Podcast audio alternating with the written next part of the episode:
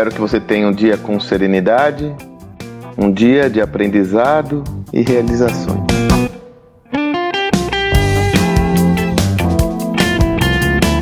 Semana passada eu postei um áudio onde eu defendi a tese de que o grande motivo da bancarrota de empresas lendárias e emblemáticas do passado não é a falta de visão, é sobretudo a falta de capacidade de implantação. É evidente que no início houve sim uma visão turva acerca dos modelos a serem percorridos, mas depois que competidores começam a trilhar com êxito esse caminho, o que explica a demora nas reações? Eu citei e cito novamente o exemplo da resposta da Sony quando a Apple lançou o iPod. Ora, quando a Apple lançou o iPod, foi uma novidade não só no device, no equipamento, como no modelo de negócio, Rapidamente o pessoal da Sony entendeu aquele movimento, viu os resultados e por que não se mobilizou? Eles tiveram a visão do que deveria ser feito, inclusive contrataram um executivo sênior para fazer, mas eles não conseguiram tirar as ideias do papel ou da cabeça dos seus indivíduos. Então, o grande ponto é a capacidade de execução. Gerou uma boa repercussão esse post e eu me aprofundei um pouco mais do que por que isso acontece. Por que desse desafio de você tirar a ideia da esfera da subjetiva e colocá-la em prática. E eu lhes digo, focar na visão é muito mais fácil do que na execução.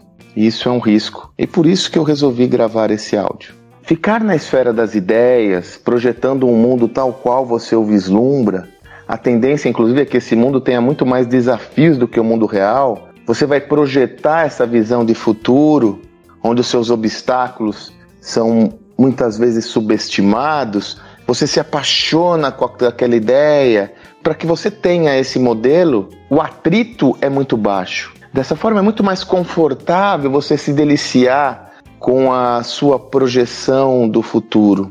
Quando você cai na execução, você se dá conta de que existem adversidades muito mais concretas e muitas vezes ou subestimadas ou não vislumbradas do que na esfera das ideias.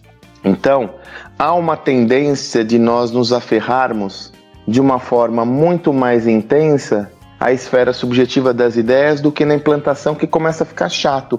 Quantas pessoas você não conhece que têm ideias maravilhosas e até é, são sedutores ou sedutoras, né? São pessoas sedutoras, mas que você vê que não concretiza nada. Quantas pessoas você não conhece que falam que já tiveram a ideia do Waze, a ideia do iFood, outras ideias mas não foram capazes de mobilizar essa ideia e colocá-las no papel. Como eu disse, são pessoas, indivíduos sedutores até, porque eles encantam devido ao seu charme e mais do que isso, né, a sua capacidade de articulação de uma ideia que é tão real que você fala, nossa, é isso. Mas quando você vai olhar, não são capazes de realizar.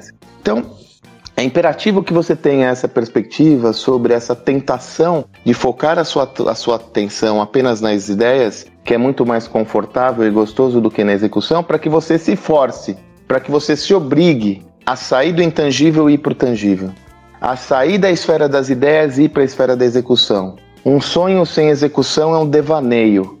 Um sonho com execução se traduz na capacidade de mobilização incrível e em executar o seu pleno potencial. Você irá fazer diferença quanto mais tiver a capacidade de uma visão virtuosa e uma capacidade de execução excelente. Lógico que a visão é importante. A visão é o começo do todo o processo. Lógico que você tem que construir esse, essa visão já é, é realizada, o potencial da sua visão realizado.